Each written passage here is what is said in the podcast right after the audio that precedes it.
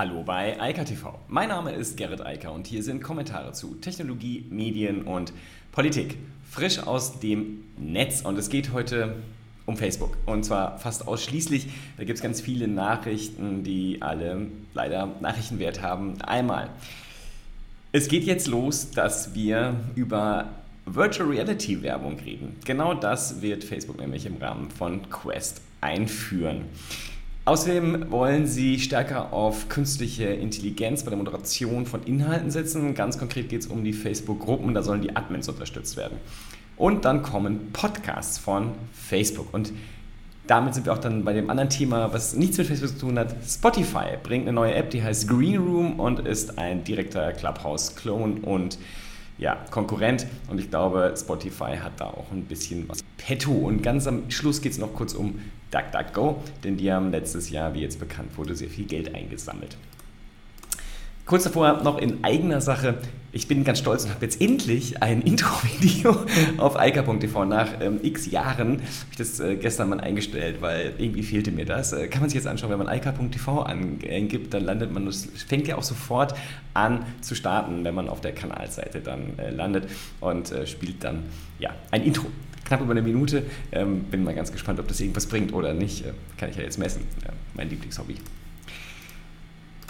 Aber zu Facebook. Facebook macht jetzt das, womit alle schon die ganze Zeit gerechnet haben und alle auch Angst davor hatten, nämlich sie bringen Virtual Reality Advertisements nach Oculus, also in die Oculus Quest, in die Headsets. Und ähm, das fängt jetzt an bei einem Spiel, und zwar äh, Blaston von Resolution Games und da drin wird dann demnächst Werbung ausgestrahlt. Die Idee dahinter, so sollen sich die App äh, die Apps, die es ja auf der Quest genauso gibt wie auf dem Smartphone, also im Headset genauso gibt wie auf jedem anderen Computer, dann auch finanzieren können. Ähm, natürlich muss sich vor allem Facebook so finanzieren. Die machen nämlich ähm, mit großem Abstand fast allen Umsatz mit Werbung und auch den gesamten Gewinn. 97 Prozent. Das ist schon eine große Zahl sogar größer als bei Google, die liegen so knapp über 90 Prozent. Facebook ist werbeabhängig und sie müssen sozusagen jetzt neue Felder da entwickeln.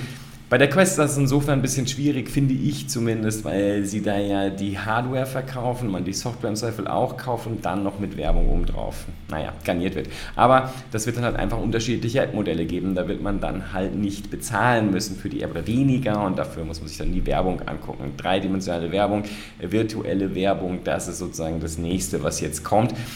Es war abzusehen, wie gesagt, alle haben sich davor gefürchtet und jetzt kommt es Facebook verhält sich so wie immer, kann man jetzt gut oder schlecht sehen.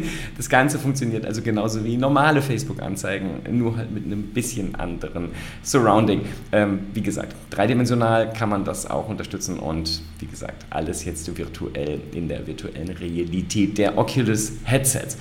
Ich bin gespannt, wie das ankommt und was so die Community da sagt. Gerade die Oculus Community ist ja von Anfang an sehr unglücklich gewesen mit dem Investor Facebook, mit der Verknüpfung von Facebook und äh, Oculus-Funktionen äh, und vor allem auch den, den Oculus-Profilen. Das findet ja statt. Ich glaube, 2023, habe ich mal darüber berichtet, wird das dann endgültig umgestellt. Dann ist das alles verknüpft und eins ja, das fanden die Leute schon nicht so gut und jetzt kommen halt noch die Werbeanzeigen dann in die virtuelle Realität und die virtuellen Welten von Facebook. Facebook möchte endlich dafür sorgen, dass die Plattform ein bisschen netter wird. Also Instagrammable sozusagen oder Instagram-artig. Denn da funktioniert es ja eigentlich ganz gut. Äh, da gibt es nicht so viel Hauen und Stechen wie auf Facebook und ganz besonders schlimm ist es halt in den Facebook-Gruppen. Und genau dort will Facebook jetzt die Admins unterstützen, indem sie ihnen Tools zur Verfügung stellen, die warnen, wenn unten der Beef ausbricht und äh, die Fights dann stattfinden und äh, man als Gruppenadmin vielleicht einschreiten sollte. Genau dafür gibt es ein ganzes Set von Tools letztlich funktionieren die erstmal sehr einfach, ähm, ähnlich wie die Keyword-Tools, die es schon gibt. Also man wird dann hingewiesen, wenn dort gewisse Informationen, also Texte geschrieben werden, die ganz offensichtlich darauf hindeuten, dass das Sentiment negativ und übel gerade wird.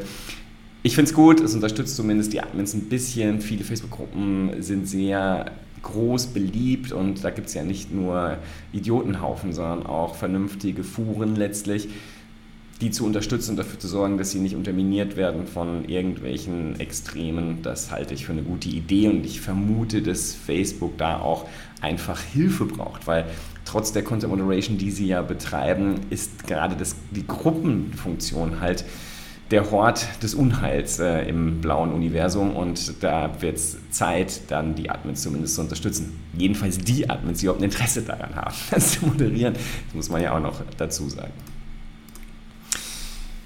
Und dann geht es weiter. Audio.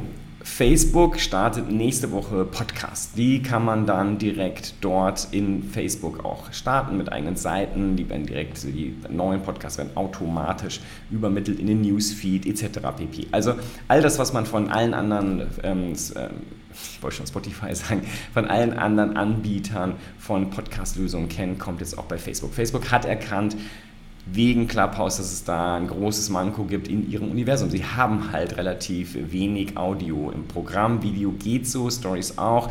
Audio sieht man auch häufiger auf Instagram und ähm, teilweise auch auf Facebook, aber eine richtige Podcast-Funktion gab es nicht und die kommt jetzt halt.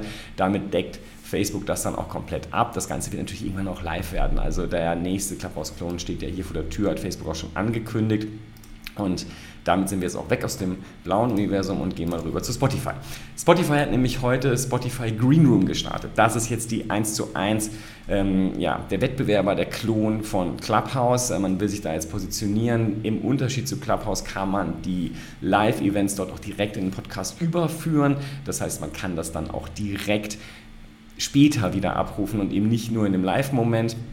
Das Ganze ist natürlich bei Spotify gut untergebracht, weil Spotify ja schon länger sich massiv in den Podcast-Bereich reingekauft hat, viele große Content-Netzwerke gekauft hat und jetzt halt noch mal über den Live-Bereich wachsen will. Die hatten das halt auch verschlafen, haben nicht gesehen, dass im Podcasting-Bereich sich etwas verändert, dass gerade diese interaktiven Chats enorm gewünscht und gefordert wurden und äh, das äh, hat halt Clubhouse bedient in den letzten 14, 15 Monaten.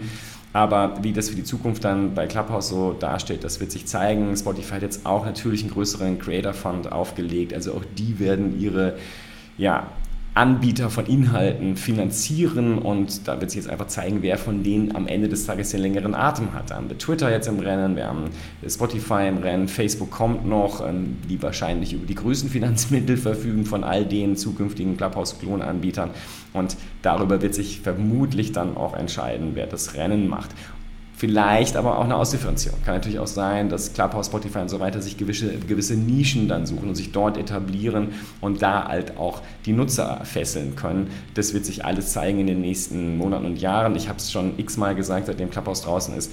Ich bin fest davon überzeugt, Audio geht nicht weg, Podcasting entwickelt sich einfach weiter. Letztlich ist Clubhouse ja nur, in Anführungsstrichen, eine Evolution dessen, was wir schon so lange gesehen haben. Das Thema Podcasting, was letztlich Apple ähm, erfunden hat ähm, oder zumindest sehr stark verbreitet hat und dann das Interaktive der sozialen Netzwerke, was später dazugekommen ist, das ist da halt jetzt erst jetzt, also 2020 dann zusammengewachsen. Das war überfällig und es findet sich jetzt halt überall wieder wie gesagt, logische Konsequenz auf das Auftauchen von Clubhouse, aber eigentlich logische Konsequenz auf zwei Sachen. Podcasts, die sich nicht weiterentwickelt hatten, während parallel die sozialen Netzwerke explodiert sind.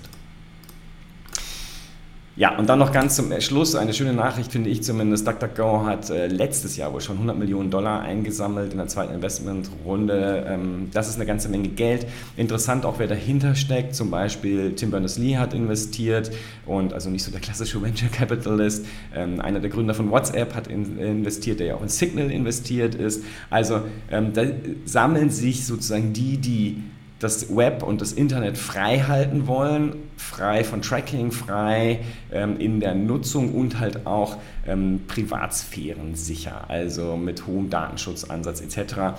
Und da wird halt Geld investiert, um die entsprechenden Dienste dann aufrechtzuerhalten in Zukunft, denn DuckDuckGo hat halt keine richtige Monetarisierung heute, das müssen sie sich jetzt auch irgendwann überlegen, wie sie das in Zukunft handhaben wollen.